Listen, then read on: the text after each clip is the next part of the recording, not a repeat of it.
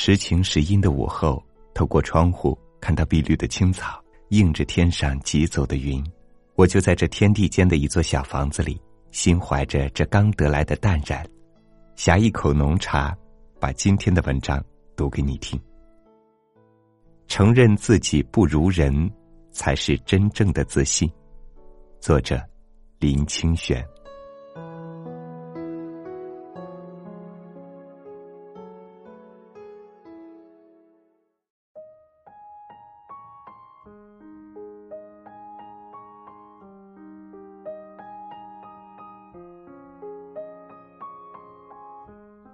家附近有一带卖油面的小摊子，我平常并不太注意。有一回带孩子散步路过，看到生意极好，所有的椅子都坐满了人。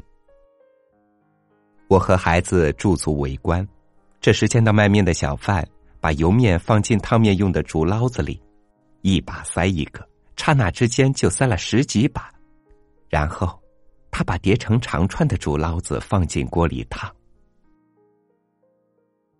接着，他以迅雷不及掩耳的速度将十几个碗一字排开，放佐料、盐、味素等等，很快的捞面加汤，十来碗面煮好的过程还不到五分钟。我和孩子看呆了。更令人赞叹的是，那个煮面的老板还边与顾客聊着闲天儿。在我们从面摊离开的时候。孩子突然抬起头来说：“爸爸，我猜如果你和卖面的老板比赛卖面，你一定输。”对于孩子突如其来的谈话，我感到莞尔，并且立即坦然承认，我一定输给卖面的人。我说：“不只会输，而且会输得很惨。这个世界上能赢过卖面老板的人，大概也没有几个。”后来，我和孩子谈起了，他的爸爸在这个世界上是输给很多人的。接下来的几天，就玩着游戏一样，我带着孩子到处去看工作中的人。我们在对角的豆浆店看伙计揉面粉做油条，看油条在锅中长大而充满神奇的美感。我对孩子说：“爸爸比不上炸油条的人。”我们到街角的饺子店，看一位山东老乡包饺子。他包饺子就如同变魔术一样，动作轻快，双手一捏，各个饺子大小如一，煮出来晶莹剔透。我对孩子说：“爸爸比不上包饺子的人。”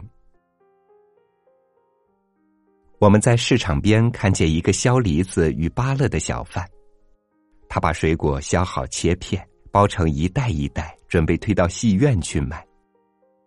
他削水果时，刀子如同自手中长出，动作又利落又优美。我对孩子说：“爸爸比不上削水果的人。”就在我们放眼这个世界的时候，如果以自我为中心，很可能会以为自己是顶尖人物。一旦我们把狂心歇息下来，用赤子之心来关照，就会发现自己是多渺小。在人群之中，若没有整个市井的护持，我们连吃一套烧饼油条都成问题啊！这是为什么？连圣贤都感叹的说：“无不如老农，无不如老仆”的缘故。我们什么时候能看清自己不如人的地方？那就是对生命有真正信心的时候。看到人们貌似简单，事实上不易的生活动作时，我觉得每一个人都值得给予最大的敬意。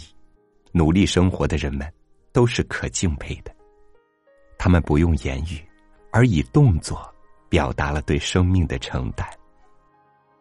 承担是生命里最美的东西。我时常想，我们既然生而为人，不是草木虫鱼，就要承担，安然接受人生可能发生的一切。除了安然的面对，还能保持觉性，就是菩提了。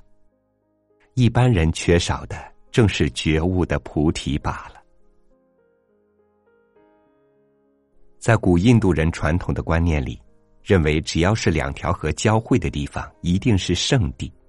这是千年智慧累积所得到的结论。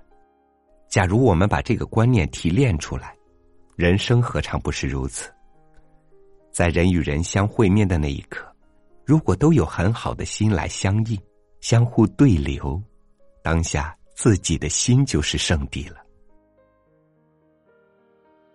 油面摊子是圣地，豆浆店是圣地，水果摊是圣地，到处都是圣地，只是看我们有没有足够神圣的心来对应这些人、这些地方。当然。在我们以神圣的心面对世界时，自己就有了承担，也就成为值得敬佩的人之一。我带着孩子观察了许多地方以后，孩子感到疑惑：“爸爸，那么你有什么可以比得上别人呢？”我说：“如果比写文章，爸爸可能会比得上那卖油面的老板吧。”孩子说：“也不会，油面老板几分钟煮好十几碗面，爸爸要很久才写完一篇文章。”父子俩相对大笑。是啊，这世界有什么东西可以相比？有什么人可以相比呢？事实上，所有的比较，都是一种执着。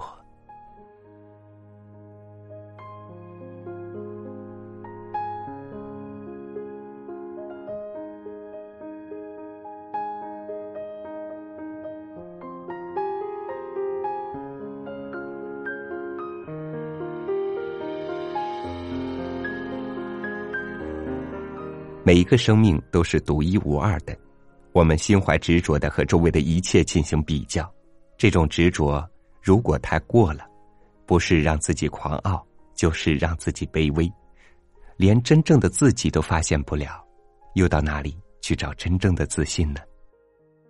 感谢您收听我的分享，欢迎关注微信公众号“三六五读书”，收听更多读书音频。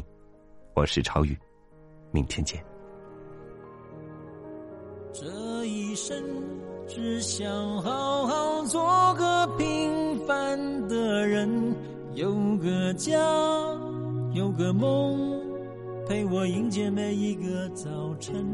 这一生只想好好做个平凡的人，何必争，何必问，只有快乐才是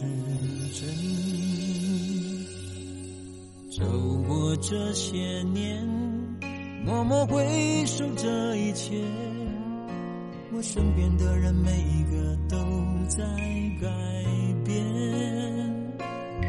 那一些认真的诺言，开始有了不同的脸。我害怕这种陌生的感觉。虽然这世界总有现实的一面，但难道没有真心可以不变？我站在风风雨雨中，始终简简单单过过，只因为从来我要的不多。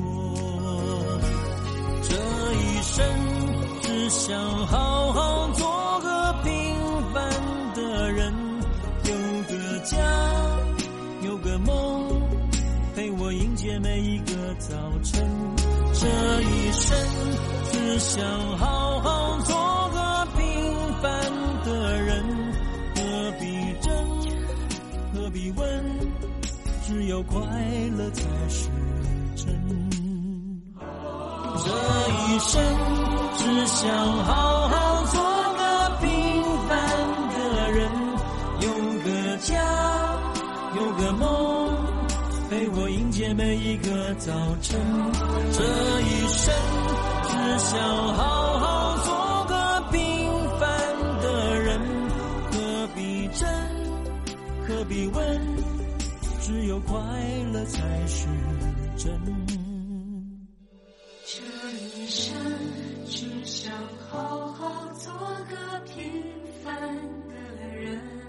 何必真何必问只有快乐才是真。